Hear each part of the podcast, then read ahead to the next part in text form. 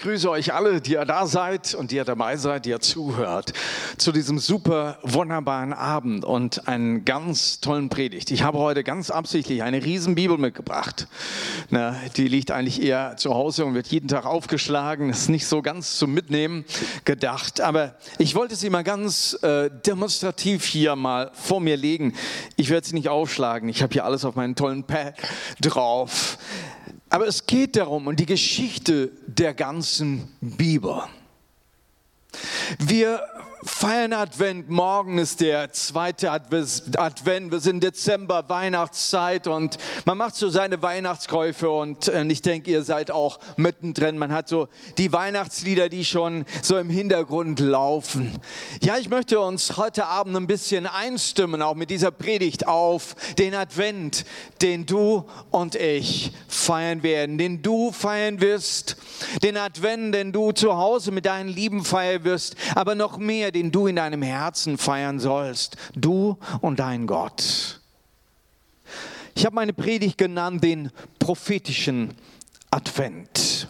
Ein prophetischer Advent, ihr dürft es anmachen. Wir feiern den, der da kommt. Und ich möchte äh, mit euch eine Bibelstelle lesen aus Hebräer 9, Vers 28. So wurde auch der Messias nur einmal geopfert, um die Sünde vieler Menschen wegzunehmen. Wenn er zum zweiten Mal erscheinen wird, kommt er nicht mehr wegen der Sünde, sondern wird die endgültige Rettung für die bringen, die auf ihn warten. Und so möchte er uns für heute Abend einstimmen. Es wird hier geredet von einem zweiten Mal, dass er erscheinen wird. Das heißt, er ist zum ersten Mal wiedergekommen vor langen Jahren, vor 2000 Jahren. Und das ist das, was wir in diesen Tagen auch wieder ganz intensiv feiern wollen. Diesen Advent, sein Kommen. Aber hier steht drin, dass er ein zweites Mal kommen wird. Und dann zu einer endgültigen Errettung. Für wen? Für die, die auf ihn Genau. Und das ist der springende Punkt. Und deshalb nenne ich das heute ein prophetischer Advent. Wie feierst du den Advent? Bist du in einer Erwartungshaltung? Eigentlich, ja vielleicht ja nicht. Denn eigentlich feiern wir doch jetzt das Fest. Christus ist gekommen. Er ist auf die Erde gekommen, war geboren, ist unser Erlöser geworden. Jetzt wird gefeiert. Ja, genau. Lass uns mal ein bisschen im Detail darüber unterhalten. Wir feiern den, der da kommt. Er ist gekommen und er kommt auch wieder. Advent heißt, das ist ein lateinisches Wort, Adventus und wird übersetzt die Ankunft oder das Nahen, das Herbeikommen. Und es wird verwendet wirklich in der christlichen Religion, schon über Jahrhunderte wird es verwendet, um von der Ankunft Jesu äh, Christi zu sprechen.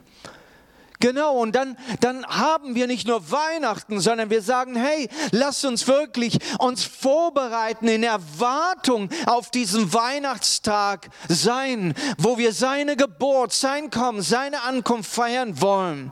Und genau darin liegt das Prophetische. Es geht um das Erwarten, eine Erwartungshaltung. Wisst ihr, das, das Schönste eines Festes ist ja eigentlich, die Zeit der Erwartung, die Vorbereitungen, das Schmücken, das Träumen und so weiter. Und das tun wir ja jetzt. Ne? Das hat ja relativ schnell angefangen. Die Läden sind die ersten, die da, die da uns reinziehen. Ne? Und dann wird geschmückt und dann laufen die Lieder im Hintergrund. Und, und, und wenn der Dezember anläuft, leider haben wir jetzt keinen Weihnachtsmarkt, aber hier und da gibt es immer wieder solche Lichtblicke und wir sind dabei. Und, und wir bereiten uns vor auf das Fest, das du 24, 25 mit deiner Familie feiern willst, mit deiner Gemeinde, mit deinen Freunden, wie es geht. Und darauf bereitest du dich vor. Und wir sind in dieser super Stimmung drin. Und das ist auch richtig schön. Und ich genieße das, ganz ehrlich gesagt. Wie ich in Indien war als Missionar, da, da mussten wir das fast selbst kreieren. Denn wenn du in, in einem Land äh, bist, wo, wo eine ganz andere Religion eigentlich im Vordergrund ist, ja, da, da ist im Dezember eben nichts geschmückt.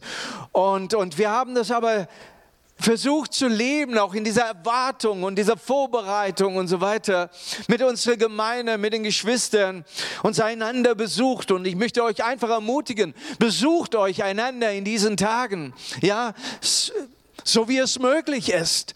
Wir dürfen zusammenkommen. Zwei, vier Leute dürfen sich, zwei Hauskreise zusammenkommen, äh, zwei, aus, aus zwei Haushalten. Nutzt es aus, dass man sich wirklich einander sieht und begegnet und einander mit Freude und diese Freude auch feiert. Das soll ja auch richtig sein. Adventszeit ist eine herrliche Zeit. Und wenn man dann Konzerte noch dazu hört und Filme sieht und Adventsfeiern hat und so, die jetzt im Moment nicht ganz so toll möglich sind. Aber genießt doch diese Zeit.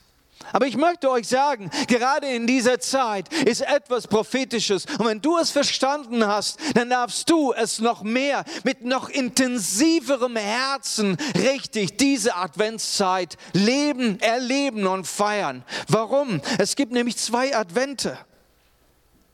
Ich weiß nicht, ob das jetzt grammatikalisch noch funktioniert im Deutschen. Wir reden noch im ersten, zweiten, dritten, vierten Advent. Es gibt zwei Advente, nämlich zwei Ankünfte Jesu Christi. Die eine, die wir jetzt feiern, das Kind war geboren in einer Krippe von Maria.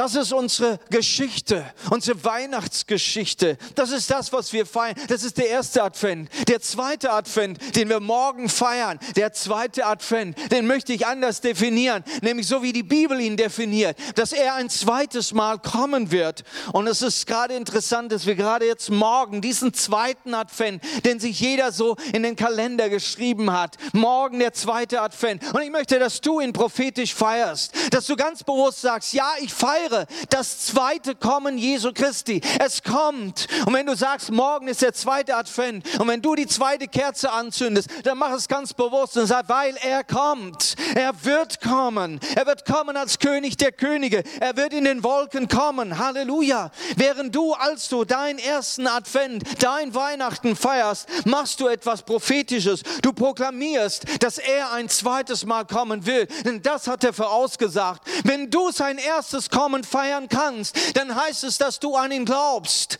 Wenn du das erste Weihnachten, seine Ankunft feiern kannst, dann weißt du, dass er der Heiland, der Erlöser ist, der gesagt hat mit seinem eigenen Munde, und ich komme wieder.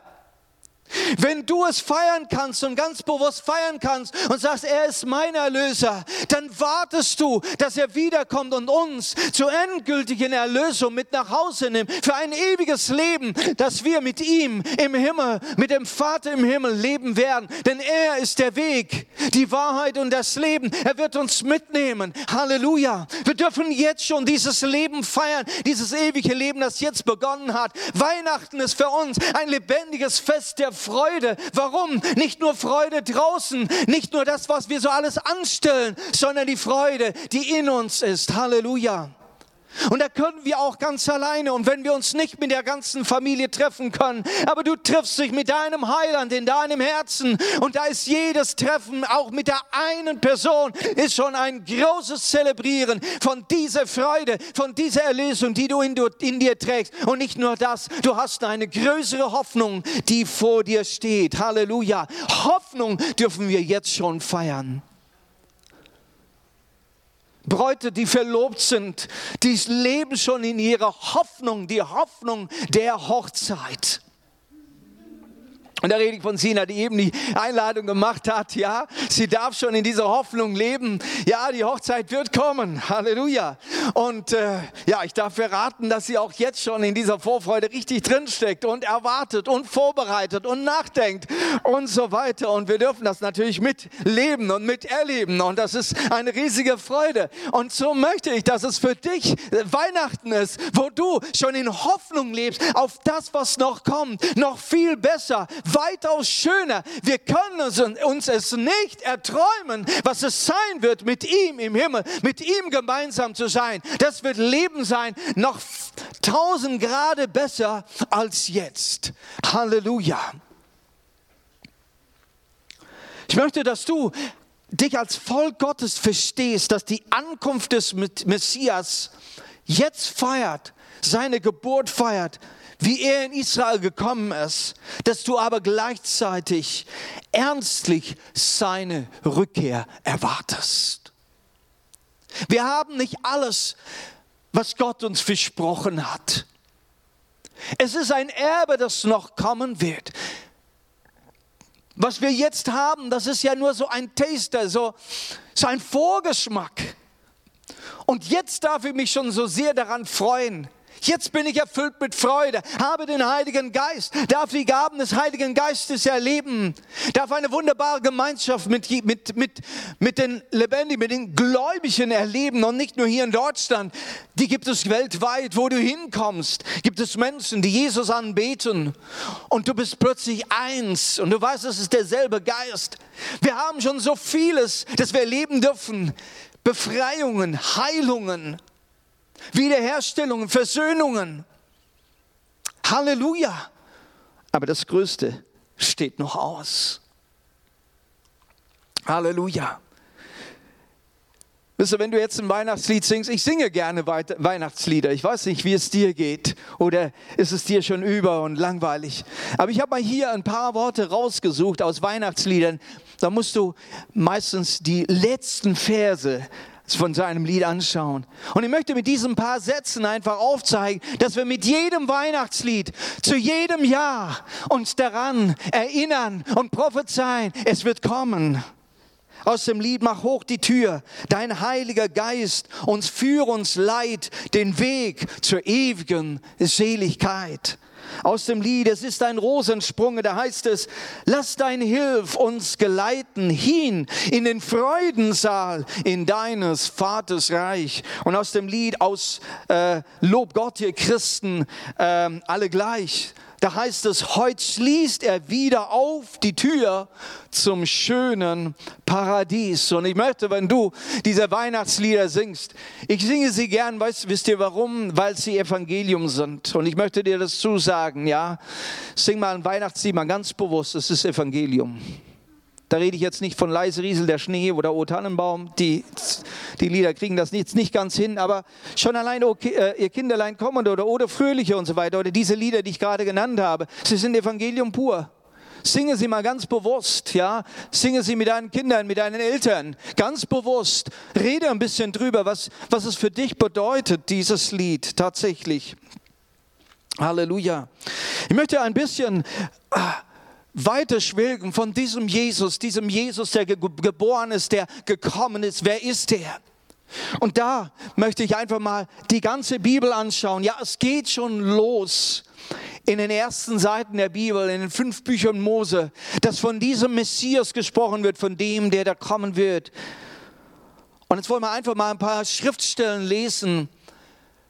Und wir wollen uns Gedanken machen über dieses Fest, das wir jetzt feiern, sein erstes Kommen. Das wurde prophezeit, das wurde vorausgesagt, nicht nur ein paar, paar Jahre vorher. Das kam nicht gerade so in den Tageszeitungen, zwei Tage oder eine Woche oder einen Monat, bevor Jesus geboren war. Nein, Gott hat es schon in seinem Wort tausend und zweitausend Jahre vorher schon anklingen lassen, was Gott vorgesehen hat, dass er einen Erlöser, einen Messias, seinen Sohn senden wird. In 1. Mose Kapitel 49, Vers 10 Nie weicht das Zepter von Juda, Herr, der Herrscherstab von seinem Schoß, bis der kommt, dem er gehört. Und ihm werden die Völker gehorchen, bis der kommt, dem er gehört. Es wird einer kommen. Und mit dieser, mit dieser Erwartungshaltung ist jeder in Israel geboren und, und, und hineingenommen in dieses Wort. Es wird einer kommen. Es ist der Messias. Er wird als Nachkomme Judas geboren. Und das ist Jesus. Jesus Christus. Er wird sogar die Nationen zu ihm ziehen. Ja, die Völker werden ihm gehorchen. Ja, dieses Evangelium von Jesus Christus, dieser Jude, der geboren ist in Bethlehem, in Israel vor 2000 Jahren. Sein Name ist Jesus. Und er ist der Christus und sein Name ist verkündigt worden in allen Erden, in allen Ländern und es gibt Menschen, die an ihn glauben. Halleluja. Alle Völker. Es heißt in Jesaja 9, Vers 6, seine Macht reicht weit und sein Frieden hört nicht auf. Er regiert sein Reich auf Davids Thron, seine Herrschaft hat für immer Bestand, denn er stürzt, er stützt sie durch Recht und Gerechtigkeit. Das wirkt Jahwe, der allmächtige Gott, im Eifer seiner Leidenschaft. Das ist der Messias, der König, der kommen wird. Seine Macht reicht weit. Er sitzt auf dem Throne Davids. Seine Herrschaft hat für immer Bestand. Von dem reden wir. Dessen Weihnachten feiern wir der für immer regieren wird. Ich möchte bei ihm sein. Ich möchte zu ihm gehören. Wer ihn aufnimmt, der hat das Recht, Gottes Kind zu heißen. Die Bibel sagt in Jesaja weiter, dass er von einer Jungfrau geboren sein wird. Er wird ein Prophet sein, sagt der Moses. Ein Prophet wird er sein und alle werden auf ihn und sollen auf ihn hören. Nicht nur das, ja, er wird Priester sein, so sagt sagt es der Psalm 110. Er wird ein Priester und zwar nicht in der normalen Form, wie wir die Priester des Alten Testamentes im Bund, äh, in der Stiftshütte am Tempel kennen. Nein, er wird in der Ordnung Melchisedeks sein. Da möchte ich nicht weiter drauf eingehen. Aber die Bibel sagt, dass er von dem Heiligen Geist erfüllt ist. Der Heilige Geist ist auf ihm. Der siebenfältige Geist Jahwes, so spricht Jesaja. Ja, in Jesaja 61. Es ist uns sehr geläufig, denn Jesus zitiert es selbst. Der Geist Gottes ist auf mir, dadurch, dass er mich gesalbt hat. Er hat mich gesandt, gute Botschaft zu verkündigen. Und dann möchte ich mit euch noch diese Bibelstelle in Sacharja 9, Vers 9 lesen, wo es heißt, freue dich zu Zions Stadt. Juble laut, ihr Leute von Jerusalem. Seht, euer König kommt zu euch.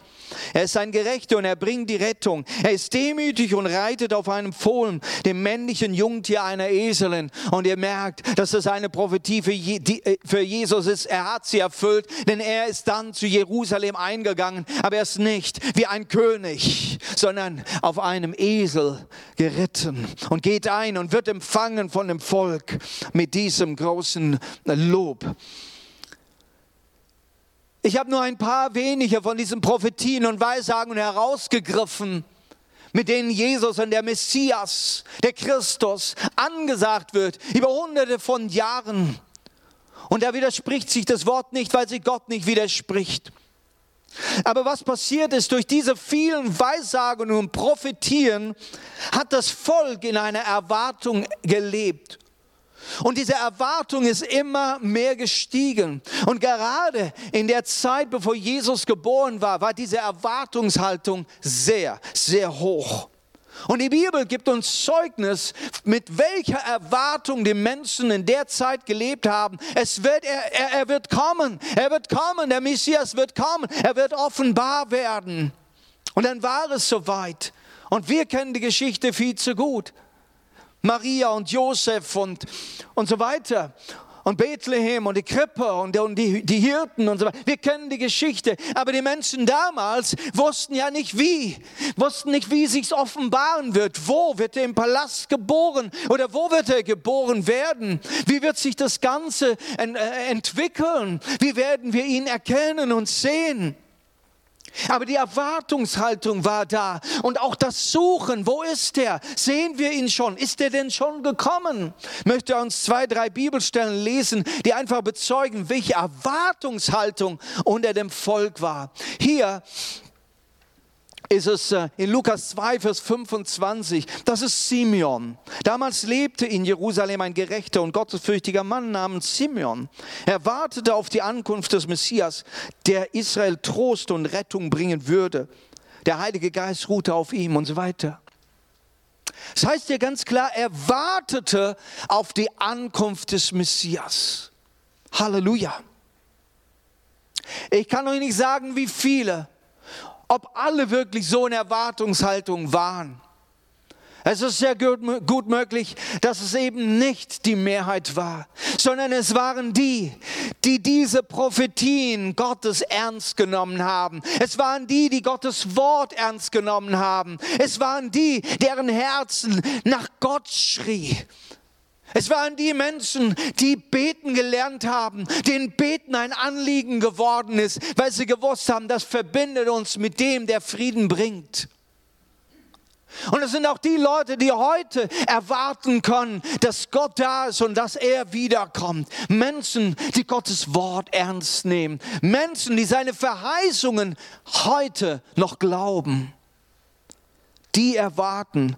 Da gab es eine Frau namens Hannah, sie war schon recht alt geworden. Es heißt, sie wartete auf die Erlösung Jerusalems. In Lukas 3, Vers 15 heißt es, das Volk war voller Erwartung. Also hier sind es doch eine ganze Menge.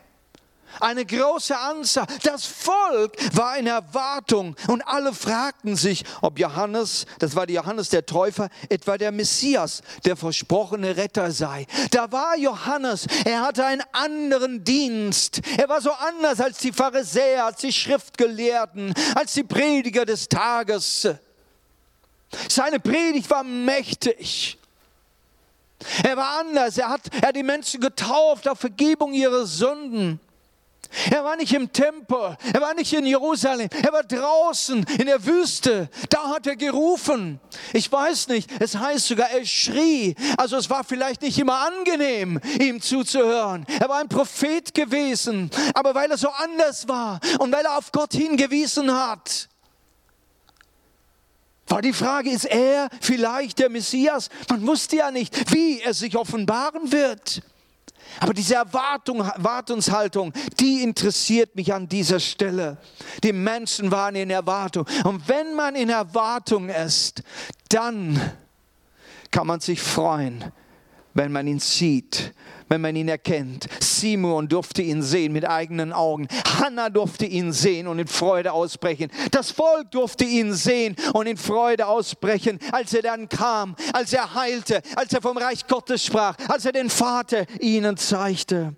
Und dann eine Frau, eine samaritische Frau, eine Frau, die eigentlich von ihrem Lebensstil, wir würden sagen, sie ist eine Sünderin die von Gott nicht viel wissen wollte, von Anbetung im Tempel und so weiter, weit weg war. Und wenn, dann nur auf religiöse Weise, um sich irgendwie einen religiösen Segen abzuholen. Eine Frau, die wir bestimmt nicht als Gläubige ein, äh, einordnen wollt, wollten. In Johannes 4, Vers 25 begegnet Jesus dieser Frau. Und sie sagt plötzlich, als sie Jesus trifft, als sie diesen anderen Menschen trifft, diesen, die, der, der, der ihr so heilig erschien, ich weiß, dass der Messias kommt, sagt sie. Ich weiß, dass der Messias kommt. Und hier haben wir eine ganz super Erklärung in diesem Bibelvers. Messias bedeutet der Gesalbte und heißt auf Griechisch, Griechisch Christus. Und hast du eine wunderbare Erklärung, warum wir heute von Jesus Christus reden und nicht unbedingt von Messias. Messias, das hebräische Wort, Christus, das griechische Wort für das Gleiche heißt der Gesalbte. Eine Frau, die eigentlich nicht gläubig ist, die weltlich ist, weiß, dass der Messias kommt. Er wird kommen. Und ich möchte behaupten, dass viele Menschen unterwegs sind und vielleicht gehörst du dazu, dass du eigentlich nicht viel, du, du nennst dich nicht religiös, gehst auch nicht in die Kirche, kannst dich vielleicht auch nicht unter die Gläubigen rechnen, aber du weißt, er wird kommen. Du weißt, er wird wiederkommen. Du hast es gehört. Du ahnst es. Vielleicht bist du im Zweifel. Vielleicht willst du sagen, naja, besser, dass es nicht wahr sein wird. Gut, dass ich vielleicht vorher noch sterben werde, dass ich das nicht sehen werde weil du ein schlechtes Gewissen hast. Vielleicht könnte es ja doch wahr sein. Ich mache dir einen Vorschlag. Es ist besser heute, ihn anzunehmen, heute ihm dein Leben zu schenken, denn dann hast du kein schlechtes Gewissen über sein Kommen. Er wird kommen und er wird dich mitnehmen. Halleluja. Er wird kommen und er wird dich mitnehmen. Du bist dann akzeptiert und er darfst heute der Akzeptierte sein. Du darfst heute der angenommene, der angenommene Sohn Gottes sein. Warum nicht heute dein schlechtes Gewissen begraben, indem du sagst, Herr, vergib mir meine Sünden. Ab heute nehme ich dich auf in mein Leben. Ich will mit dir lieben. Gott wird deine Freude sein. Ja, und der dritte Teil von uns, von dem ersten Kommen Jesu, von dieser ersten Ankunft, von, diesem erst, von dieser ersten Advent ist eigentlich genau, dass er gekommen ist, seine Geburt und so weiter. Ja? Ich habe drei Teile hier, habt ihr das gemerkt? Erstens, er ist prophezeit. Jahrhunderte vorher schon prophezeit. Gott weiß es schon lange, dass er kommen wird. Gott weiß seinen Plan, den er gemacht hat für die Menschheit, für die Erlösung, dass wir Gemeinschaft wieder mit ihm haben wollen, dass wir versöhnt sind mit unserem lieben Gott. Zweitens die Erwartungshaltung, besonders kurz vor seinem Kommen. Und drittens sein Kommen selbst, seine Geburt in Bethlehem, Maria, der Tempel in Nazareth und dann seine Taufe. Bis er dann herangewachsen war, im Alter von 30 ging es los mit seinem Dienst. Und dann hat er sich offenbart als der, er war ein Prediger, er war ein Lehrer des Wortes Gottes, hat vom Reiche Gottes gesprochen, vom Vater erzählt, hat uns viele Gleichnisse gegeben, hat Jünger gemacht, hat Menschen hineingezogen und Menschen durften durch Glauben und durch Buße tun hineinkommen und Teil dieses Reiches werden, Jünger Jesu werden, ihm nachfolgen, mit ihm sein und bekamen diesen Auftrag, diesen Missionsauftrag, dieses jetzt weiterzugeben. Aber seine Geschichte Geschichte hört da nicht auf. So wunderbar und glorreich das war, so siegreich mit Heilungen, Befreiungen. Jeder sprach von ihm. Das war die Nachricht jeden Tag. Er hatte große Geschichte gemacht. Und dann aber, dann kommt sein Leiden und auch das wissen wir sehr gut. Hier, äh, äh wir feiern in unserem Kalender Ostern. Aber zuvor geht der Karfreitag. Er ist gestorben, er ist wieder auferstanden. Er hat gelitten für uns, für dich. Er hat für dich eingetreten. Er wurde der Mittler zwischen Gott und Mensch. Er hat Fürbitte getan, dass wir vor Gott bestehen können. Wir, die wir Sünder sind, ungerecht, verstoßen, unheilig. Aber er hat uns versöhnt mit Gott, weil er seine Hände ausgestreckt hat und sein Blut vergossen hat und für dich gestorben ist, dass du nicht den ewigen Tod leben äh, sehen sollst, sondern dass du Leben haben sollst. Er ist wieder auferstanden. Nicht nur das, er ist zum Himmel gegangen. Er ist aufgefahren und sitzt zur Rechten Rechten des Vaters und bis heute sitzt er da. Halleluja. Und das Wort Gottes sagt, dass wir aufstehen sollen auf ihn, den Anfänger und Vollender des Glaubens. Mit ihm beginnt unser Glaube.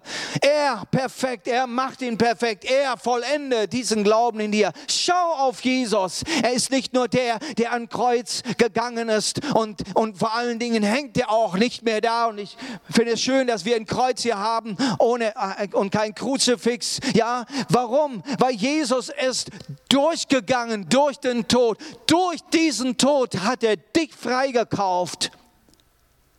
Aber er ist wieder auferstanden. Er ist hinaufgegangen und er sitzt jetzt zur Rechten des Thrones Gottes. Und wenn die Bibel sagt, schau auf ihn, richte deinen Blick auf ihn, dann richte deinen Blick auf ihn, der jetzt sitzt zur Rechten des Vaters. Er hat sein Blut mitgenommen. Er hat diese Versöhnung dort bei dem Vater für dich. Halleluja.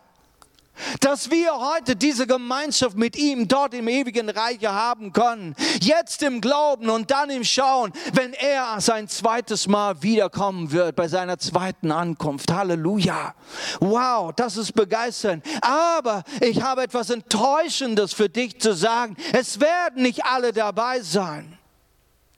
Auch dieses Kreuz ist nicht für alle bedeutungsvoll, wenn du nicht an ihn glaubst. Er sagt, glaube an mich, nimm mich an, tue Buße, tue Buße und sage, dieses Kreuz ist für mich, sein Blut ist für mich, er ist für mich gestorben und das ist die rettende Stund für dich. Und gerade jetzt in dieser Adventszeit, Weihnachtszeit, möchte ich dich hinweisen, nimm dir Zeit, noch einmal nachzudenken, dass auch du deine rettende Stunde jetzt erleben kannst. Das zweite Advent, der zweite Advent, den gibt es für dich nicht, wenn du nicht den ersten Advent angenommen hast und dein Leben ihm geschenkt hast. Ich lade dich jetzt dazu ein, es wirklich auch ernst zu meinen mit Jesus. Wenn du Weihnachten gerne feierst, dann macht es dir nichts aus, jetzt in dich zu gehen, zu sagen, ich möchte auf Jesus schauen. Er ist der Inhalt. Er ist der Inhalt dieses Advent. Ich schaue auf Jesus, nicht nur der, der gekreuzigt ist, sondern der, der auch auferstanden ist, zum Rechten des Vaters sitzt, heute auf dem Thron, heute für dich betet, heute auf dich wartet, heute seine Hände ausgestreckt hat, heute für dich einsteht im Gebet. Der zweite Teil meiner Predigt ist die Hoffnung des zweiten Advents. Heute oder morgen dann der zweite Advent. Und dieser zweite Advent, wenn immer du diese Kerze anzündest, soll für dich die Hoffnung ausdrücken, die Hoffnung auf sein zweites Kommen. Er wird wiederkommen. Nun, es wird kein drittes und kein viertes Advent in diesem, in diesem Sinne geben, ja. Ja, aber wenn immer du die nächste Kerze anzündest, mit dieser Hoffnung, er kommt wieder. Und sein zweites Kommen ist genauso prophezeit und Jahrhunderte von Jahren vorher schon prophezeit, wie auch sein erstes Kommen. Auch da hat die Bibel viele, viele Verse von Prophetien von verschiedenen Menschen gesprochen. Und das Erste, was wir miteinander lesen wollen, ist das, was Jesus selber gesagt hat. Und wenn ich hin, hin, hingegangen bin und euch den Platz vorbereitet habe, werde ich wiederkommen und euch zu mir holen, damit auch ihr da seid, wo ich bin. Ich werde wiederkommen. Jesus selbst hier auf Erden sagt, ich werde wiederkommen. Welcher Mensch kann das tun? Wir in unserem menschlichen Fleisch. Wer kann das tun, dass wir voraussagen, ich werde wiederkommen? Ich werde, wiederkommen und euch mit mir nehmen. Er ist der Sohn Gottes, er ist der Messias. Er wird wiederkommen. Er ist deine Löse. Er wird wiederkommen, er hat es versprochen. Er sagt majestätisch in dem Wohl mit großer Macht und Herrlichkeit. Das sind seine eigenen Worte. In Matthäus 24, Vers 44 sagt er, so solltet auch ihr immer bereit sein, denn der Menschensohn wird dann kommen, wenn ihr es gerade nicht erwartet. Er wird dann kommen, wenn ihr es gerade nicht erwartet. Wir sollen und wollen in einer Erwartungshaltung bleiben. Er wird wiederkommen, denn er kann auch heute Nacht wiederkommen. Wir wollen in einer Erwartungshaltung bleiben. Und hier ist eine Wartung, äh, äh, eine Warnung, dass wir nüchtern sind, dass wir wach sind, ja. Und wir wollen unsere Tage einfach da nicht verschlafen und einfach in dem leben, was wir jetzt genießen. Wir haben viel zu genießen, das ist richtig. Aber es gibt noch viel, viel mehr, das Gott für dich vorbereitet hat, ein ganzes Erbe. Lass uns in dem nicht verlieren, auch in unserem eigenen was wir uns geschaffen haben und den Luxus, den wir um uns geschaffen haben. Verliere dich nicht darin, sondern bleibe in Erwartungshaltung. Er wird kommen und du solltest bereit sein. Die Engel hatten das schon gesagt an seiner Auferstehung, wisst ihr, dort am Grab, wie dann die Frauen äh, zu ihr zu, äh, ans Grab kamen und Jesus war auferstanden, der Stein war weg und die, und die Engel sagten schon, er wird genauso wiederkommen, wie ihr ihn gesehen habt. Er wird wiederkommen. Bei seiner Himmelfahrt, der Engel, der dann ihnen begegnete, den ganzen Jünger, sagt, er wird wiederkommen, genauso wie ihr ihn in den Himmel fahren habt sehen.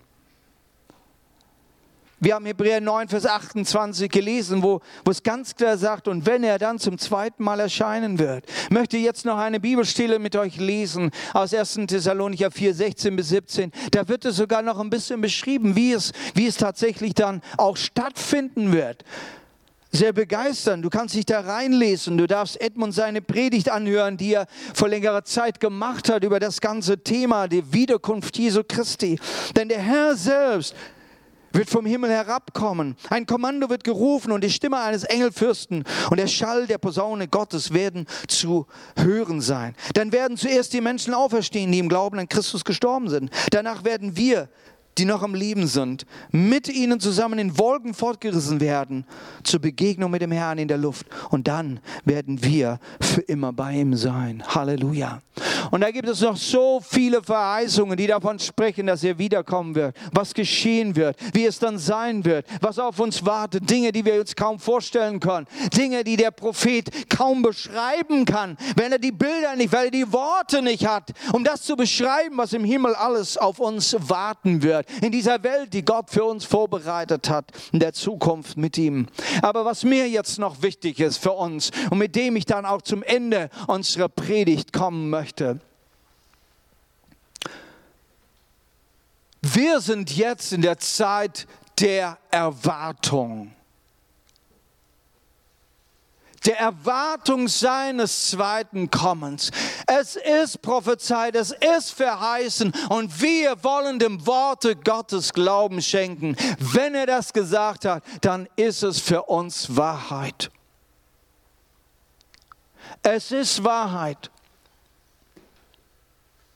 Und er wird wiederkommen und wir sind näher als je zuvor. Und die Zeiten um uns herum, es sind Endzeiten. Es sein Kommen ist ganz nahe. Und da hat das Wort Gottes jetzt ganz Wichtiges zu sagen. Das ist jetzt die Zeit, in der wir leben. In der Zeit Jesu haben wir gelesen, da waren Personen, da war das Volk, das hatte sein Kommen erwartet. Und sie durften ihn dann auch in Natura sehen. Heute ist eine Zeit des Erwartens und deshalb nenne ich dieses einen prophetischen Advent. Lass dieses Jahr für dich wirklich ein prophetisches Advent sein, wo du sagst, hey, mit, mit, mit, mit, mit jedem Tag des Feierns dieses Adventes Mach ein prophetisches Gebet, ein prophetischer Akt, ein prophetisches Bekenntnis. Ich glaube, dass er wiederkommt. Er hat es verheißen. Sein Wort sagt es und ich proklamiere es. Ich sage es weiter. Ich bin ein Zeuge Jesu. Sei ein Zeuge Jesu und sag den anderen, es geht jetzt nicht nur um das hier und dass er gekommen war und im Stall irgendwie in Bethlehem. Nein, er wird wiederkommen. Bist du darauf bereit? Bereite dich nicht nur auf den 24. Dezember vor, bereite dich auf sein Kommen vor. Und das ist das Wichtige in der Erwartungszeit. Wie ich vorher ganz zu Anfang erwähnt habe, ne? die, die Verlobte, die dann ihre Hochzeit erwartet. Nein, es ist nicht nur ein Abwarten, bis endlich der Tag kommt. Es ist ein Vorbereiten. Vorbereiten. Wir wollen vorbereitet sein. Ähm, Matthäus 24, nochmal 42 und 44 sagt Jesus ganz klar, sei wachsam, sei immer bereit, sei wachsam, sei immer bereit. Bereit mit was? Bereit, dass es losgehen kann. Bereit, dass es losgehen kann. Nicht, dass da nur irgendwas aufzuräumen ist.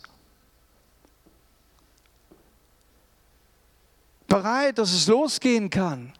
Da geht es um dein Gewissen.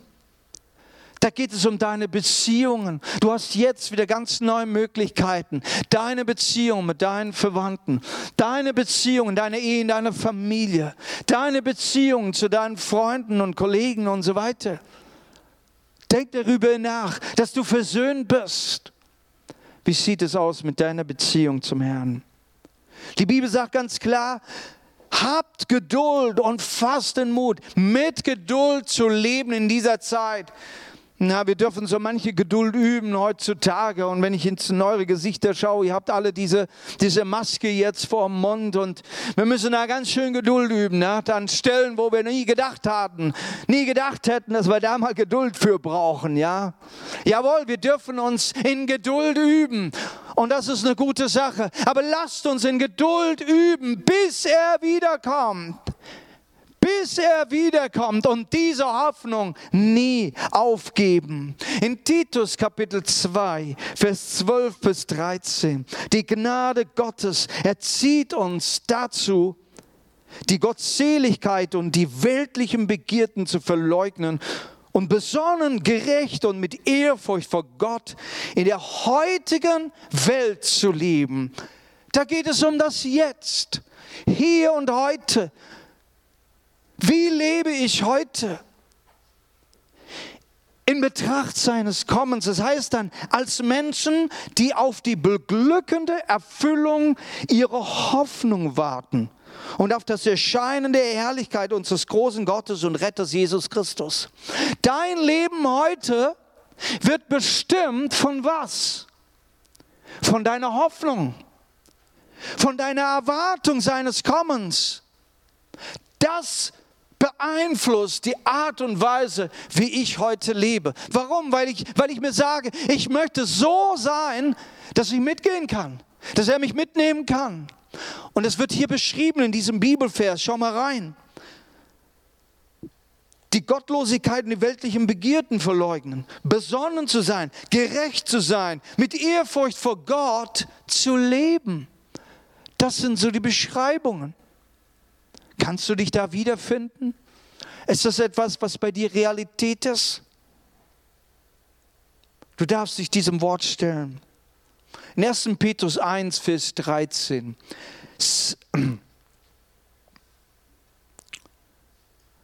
Seid deshalb kontrolliert, nee, deshalb kontrolliert eure persönliche Einstellung und seid immer zum Aufbruch bereit.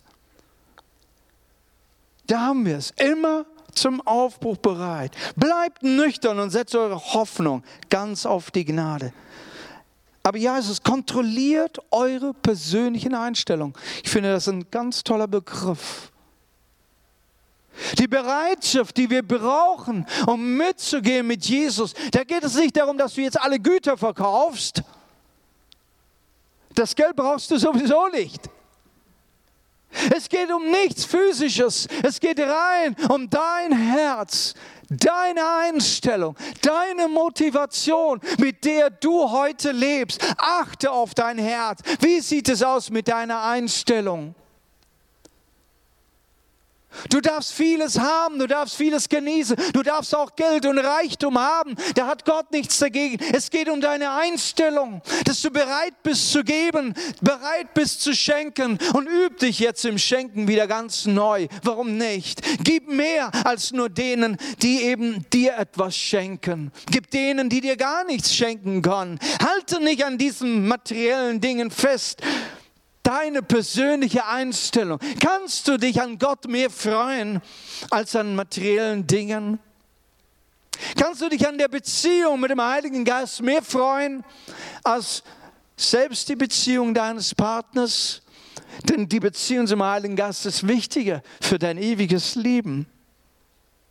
Besonnen sollen wir sein und sogar klar im Gebet, sagt der Petrus. Besonnen und klar in euren Gebeten. Erwarte Jesus in deinen Gebeten, durch deine Gebete. Sei ganz klar.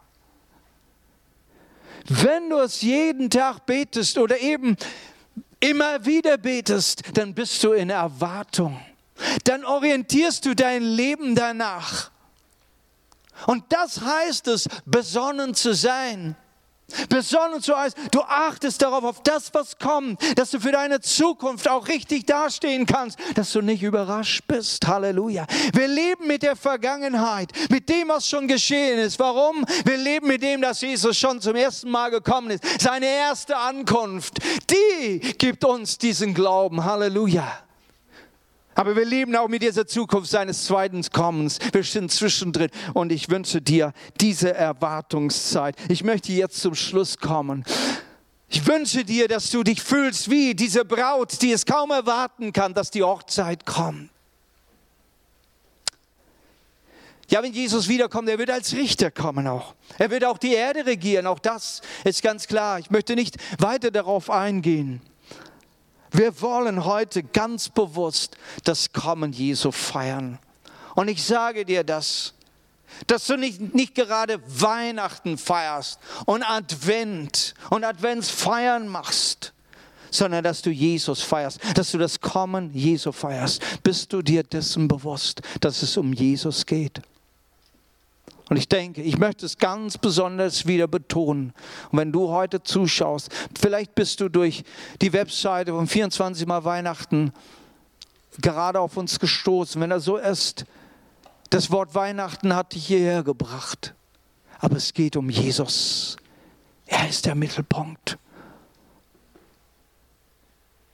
Jeder Gedanke, den du an Weihnachten hast, soll ein prophetisches Bekenntnis sein, dass Jesus wiederkommt. Lass dein Feiern etwas widerspiegeln. Lass es widerspiegeln, dass du gerettet bist. Lass es widerspiegeln, dass du glaubst, dass er der Retter ist, dass er gestorben ist und dass er dich in die Ewigkeit ruft. Und ich möchte jetzt beten mit uns. Und wenn du Jesus noch nicht als Retter angenommen hast, wenn du dir bewusst geworden ist, dass du Weihnachten noch nie so gesehen hast, dass du noch nicht gemerkt es geht um Jesus und deine Beziehung zu ihm, hast du Jesus kommen lassen in dein Herz? Ist er bei dir angekommen? Das darfst du jetzt tun, denn dann macht es Sinn, dass du auf sein zweites Kommen warten kannst. Lass uns miteinander beten. Vater, ich danke dir, dass du da bist, dass du uns angesprochen hast, dass dein Wort ganz klar ist. Dein Wort ist klar heute. Dein Wort zu diesem Advent ist klar.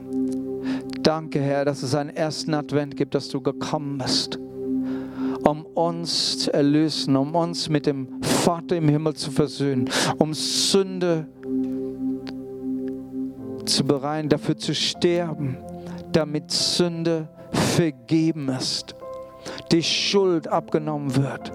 Danke, Herr, dass du meine Schuld vergeben hast. Und wenn du jetzt dabei bist und zuhörst und du möchtest jetzt dieses Gebet sprechen und sagen, Gott, komm in mein Leben. Jesus, ich möchte, dass du in meinem Herzen ankommst. Vergib du mir meine Sünden. Ich habe jetzt kapiert, dass du, Jesus, für mich gestorben bist, damit ich frei sein kann von dem, was mich trennt, von dem, was mich hindert, in die Zukunft zu schauen, in diese glückliche, fröhliche Zukunft, um dein Erbe anzunehmen, das Erbe des ewigen Lebens. Vergib mir meine Sünden und komm jetzt in mein Herz. Ich möchte mit dir leben und mit dir feiern, mit dir dieses Weihnachten erleben. Ich möchte hoffen auf dein Wiederkommen. Das, ist, das soll mir wichtiger sein als alles Gut auf Erden. Du hast mir versprochen, dass es ein Leben gibt nach dem Tod. Und ich möchte dabei sein in diesem Leben. Danke, Herr Jesus. Halleluja. Und ich möchte mit allen denen beten, die ihr hier seid, die ihr dabei seid. Wenn du an Jesus glaubst und wenn, wenn du es ernst genommen hast mit Jesus, Fang an, prophetisch zu leben. Ein prophetisches Bekenntnis. Ganz bewusst den Advent zu leben und zu proklamieren, dass Jesus wiederkommt. Werde wieder bewusst und lebe im Bewusstsein seines Erwartens. Und ich möchte mit dir beten, dass, dass du wieder ganz neu in diese Erwartungshaltung, in diese Vorbereitungshaltung hineinkommst. Dass du bewusst mit Jesus lebst, dass du heute sein Zeuge bist, dass du heute besonnen bist, dass dein Gebet wieder neu, neu belebt wird, dass du in dieser Vorfreude leben kannst, dass du herauskommst aus deiner Trauer, aus deinen Schmerzen, deinem Not, in den du drin steckst, der dir die Freude gestohlen hat. Fang an, dich wieder zu freuen, in Vorfreude, dass er kommt und dass er dich mitnehmen wird. Halleluja. Und das bete ich jetzt im Namen Jesus und proklamiere das über dich, dass die Freude seines Kommens, die Freude seiner Rettung, die Freude des ewigen Lebens, die Freude des Himmels, dass sie jetzt Raum gewinnt in deinem Herzen. Jetzt in Jesu Namen sollst du wieder neu Freude bekommen. Dein Herz soll belebt werden. Dein Herz soll wieder anfangen zu pumpen, zu schlagen in der Freude Freude, wenn du auf Jesus schaust, der dort oben ist. Da will er uns hinnehmen, bei dem Vater. Und da dürfen wir alle sein, wenn er wiederkommt. Wir warten auf dich, Herr Jesus, mit voller Freude. Danke, Herr Jesus dass wir diese Prophetien haben und proklamieren dürfen und heute ein prophetisches Leben führen dürfen. Und sei du ein prophetischer Lebender, ein prophetischer Gläubiger, der sein Wort und sein Evangelium verkündigt in diesen Tagen. In Jesu Namen. Amen.